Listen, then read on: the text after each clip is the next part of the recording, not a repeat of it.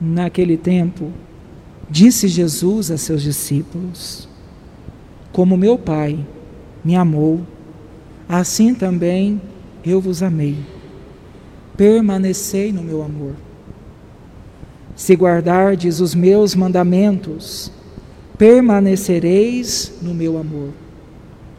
Assim como eu guardei os mandamentos de meu Pai e permaneço no seu amor. Eu vos disse isso para que a minha alegria esteja em vós e a vossa alegria seja plena. Este é o meu mandamento. Amai-vos uns aos outros, assim como eu vos amei. Ninguém tem amor maior do que aquele que dá a sua vida pelos seus amigos. Vós sois os meus amigos, se fizerdes o que eu vos mando. Já não vos chamo servos, porque o servo não sabe o que se faz o Senhor.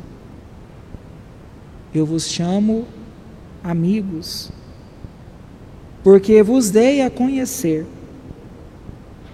tudo o que ouvi de meu Pai.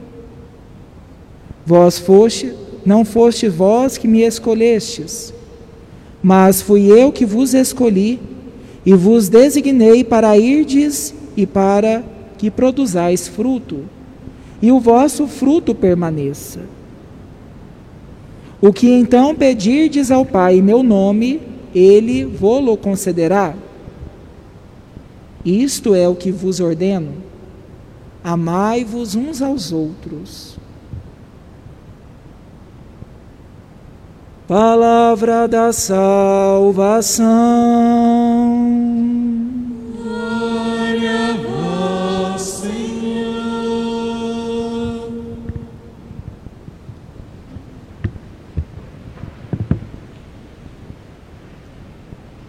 Prezados seminaristas da etapa propedêutica, Amados irmãos e irmãs, eis que já estamos avançado na caminhada pascal. Hoje celebramos o sexto domingo da Páscoa. No próximo fim de semana estaremos celebrando a Ascensão. A Ascensão no qual Cristo envia seus discípulos a missão. Mas não de forma desamparada. Deus não nos desampara de forma alguma. E o mesmo envio missionário, ide por todos os cantos, anunciando as maravilhas do Senhor, este mesmo envio ressoa em nossos ouvidos a cada manhã. A cada despertar, a cada dia, nós também somos enviados em missão. E por isso, o Paráclito, a vinda do Espírito Santo em Pentecostes, que também já nos preparamos para celebrar depois da ascensão, é o ruá de Deus, o sopro do Espírito Santo que nos guia. E para nos preparar bem somos chamados ao, a meditar algumas imagens, algumas alegorias. No quarto domingo da Páscoa, nós éramos convidados a recordar Cristo, bom pastor, que cuida, que zela, que está com as suas ovelhas. No último domingo, nós recordávamos a alegoria da videira verdadeira, Cristo, e nós, como ramos, enxertados, inseridos. E hoje, meus irmãos, se nós somos esses ramos que produzem frutos, que permanecem no Senhor, nós vivemos o seu amor. Hoje, atualmente, dois grandes conceitos têm destacados essas duas grandes palavras são destacadas no campo da pesquisa. Na maioria das vezes, quando você depara com uma palestra, e agora neste tempo no qual as lives são comuns no meio de nós, e muitas oportunidades de estudo, de pesquisa, de reflexão, a palavra amor, o conceito amor e amizade são destacadas nas falas. Mas o que é o amor? O que é a amizade? Ao longo da história, das pesquisas, das reflexões, foram conceituando este amor, às vezes com muito romance, às vezes com poesia, às vezes com literatura e com conceitos filosóficos, sociológicos, enfim. Bento XVI, em 2005, quando assume a barca de Pedro, e no seu primeiro documento, na sua encíclica, nos dá de presente esta descrição mais bela e mais profunda sobre o amor. Meus irmãos, falar de, do amor é falar de Deus. São João, o evangelista João, a carta, suas cartas, nos descreve o verdadeiro sentido do amor. Hoje o amor se tornou, como Balma, sociólogo norte-americano, vai dizer, se tornou liquidez, utilidade, acomodamento. Muitas vezes, meus irmãos, falamos com muita facilidade que amamos, que é rápido demais esse conceito na vida. Muitas vezes os jovens, nas suas primeiras experiências, vai descrevendo como te amo e vai falando para aquela experiência de namoro, enfim, às vezes até mesmo vocacionado, quando procura o discernimento vocacional e com aquela euforia. O amor, meus irmãos, o amor descrito pelo Evangelho, o amor doado por Deus, ensinado por Deus, não é um amor líquido, não é um amor que vai sendo medido. O amor é descrição de uma entrega total o amor não se baseia na aparência, na, nas utilidades que o outro tem para mim. É muito fácil amar quando tudo está bom, amar quando tudo é festa, sorrisos e alegrias. Mas falar de amor de Deus é como Pedro descreve na no, na, nos Atos dos Apóstolos, na primeira leitura que escutamos. Um amor sem distinção. Deus não olha a nossa aparência, a nossa conta bancária, a nossa utilidade no outro. Porque muitas vezes nós somos banhados pelos interesses da vida. Ah, eu sou amigo de fulano de tal porque é famoso, é conhecido e pode me proporcionar favores. Os favores não sustentam o amor. Por isso que às vezes os laços familiares, as amizades, os, a, a, a boa convivência, a cultura vai se tornando às vezes descartável. Ah, eu hoje estou próximo, amanhã ele não tem mais utilidade. Me preocupa às vezes quando se preocupa demais com as casas cheias. Ah, eu tenho muitos amigos. Que bom, Jesus gostava disso. Jesus encontrou-se com Nicodemos, Jesus se encontrou com Zaqueu, Jesus se encontrou com Mateus, o coletor de impostos. Jesus não fazia distinção. E a mesma atenção que ele dava a esses poderosos e famosos da sociedade, ele dava ao leproso, ele dava ao coxo, ele dava às prostitutas. É essa a grande entrega de amor quando você não tem distinção. Pedro deixa bem claro nos Atos dos Apóstolos. Quando Cornélio aproxima-se dele e ajoelha, não, meu filho.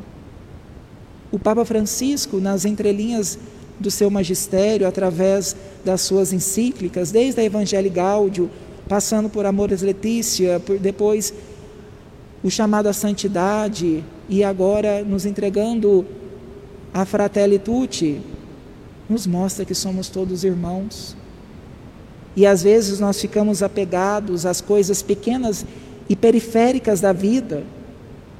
Os judeus naquele tempo tinham várias leis e normas, regras e papapá, seiscentas e poucas segmentos, e Jesus fala: Não vim para tirar nada de vocês, de forma alguma, e temos que ter uma organização. Hobbes, um filósofo político, diz que a lei natural ela gera o caos. Por isso que nós confiamos aos outros a nossa segurança. Por isso nós somos regidos por leis, normas, regras, principalmente agora no tempo pandêmico, nós não podemos ser indisciplinados. Amar a nós e o outro é cuidar, usar máscara, usar álcool em gel, evitar aglomerações.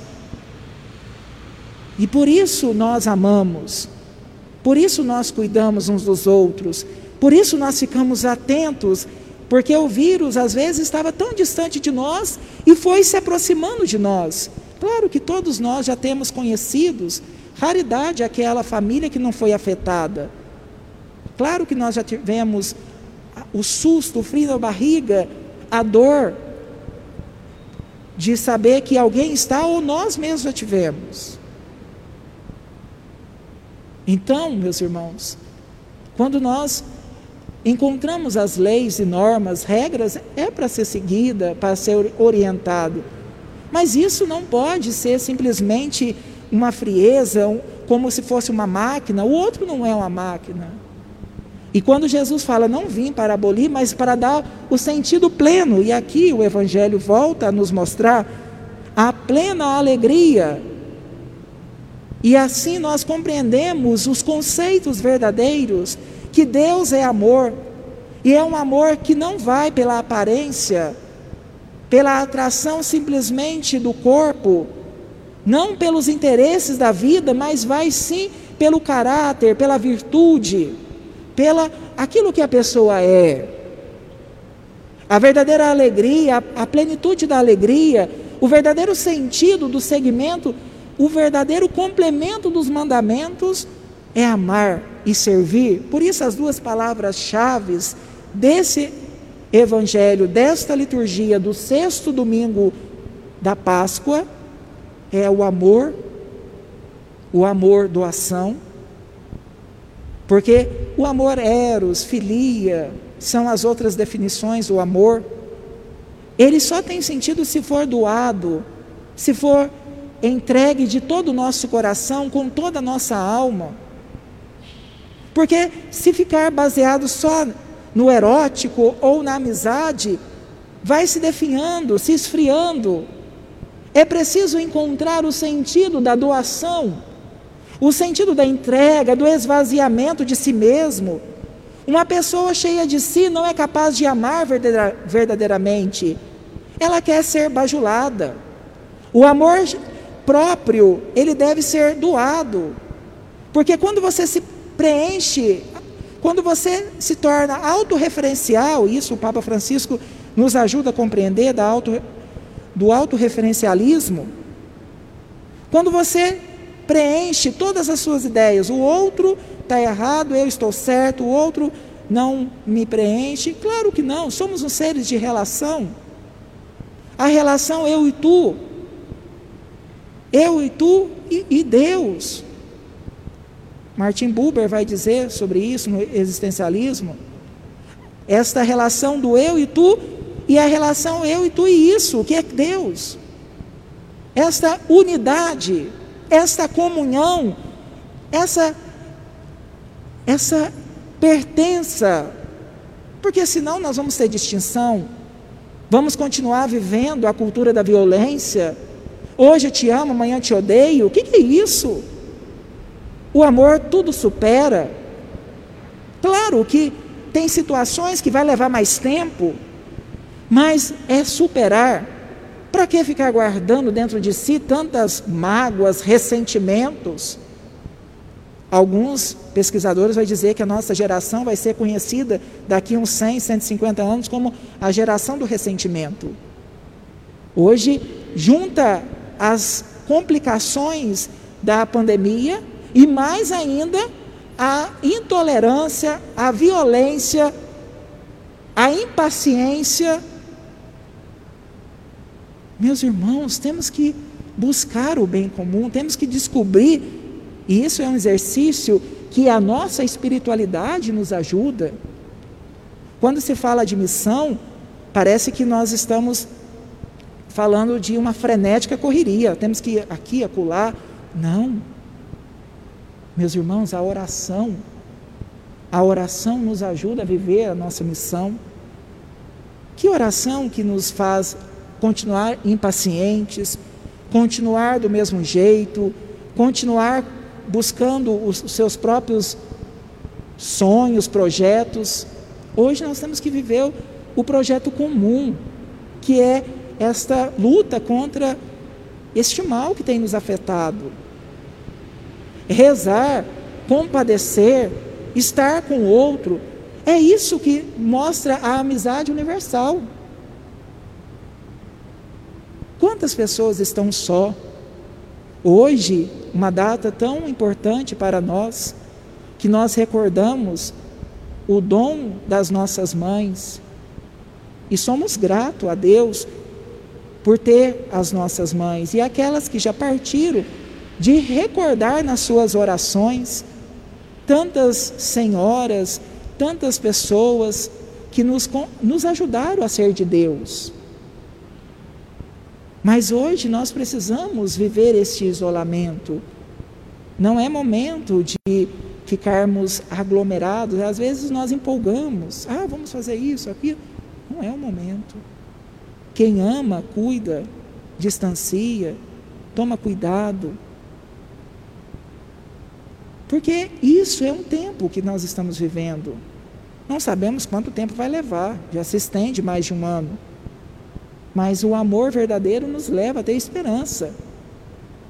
Essa intimidade com Deus. E é isso que Cristo nos ajuda a compreender. Já estamos aproximando já do capítulo 17 de São João, que é a oração da unidade do Pai com o Filho. E como é bonito quando nós confiamos toda a nossa vida em Deus não temos divisão, fragmentação, liquidez. Não busquemos, meus irmãos, este amor mais como objeto. Ah, para eu ser feliz, eu preciso disso, a pessoa tem que fazer aquilo. Às vezes nós tivemos um dia maravilhoso, uma coisinha que acontece. Claro que de tempos em tempos você tem que mostrar que o copo já está cheio. Mas seja resiliente. Vai juntando os conta-gotas e de tempos em tempos mostre que o seu copo já está cheio. Mas não faça tempestade no copo vazio. Deixa juntar. Porque isso faz bem para o relacionamento. De tempos em tempos é bom lavar a roupa suja.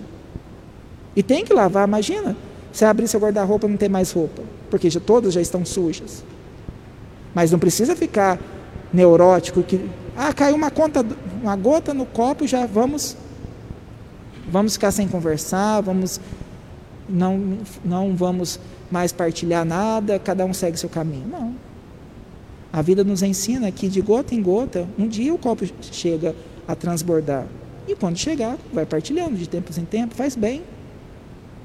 Faz bem para a vida social, o ambiente de trabalho, para a vida de amizade, a vida conjugal, a vida com Deus. Muitas vezes nós vamos carregando os fardos da vida, chega um determinado momento na sua oração, você tem que falar: Deus, me ajuda aí? Como que faz? O Senhor me colocou nessa situação, o Senhor me ajude a atravessar o calvário da minha vida. Mas na, toda hora, não pode dar um vento mais forte, aí já começa. É assim. Pensamos essa graça, meus irmãos, de nos reencontrar os verdadeiros valores do amor, da amizade e da alegria. Se Cristo nos ensinou que Ele, como servo, serviu a todos e nos chama como amigos, que possamos redescobrir o verdadeiro sentido da amizade, da alegria e do amor.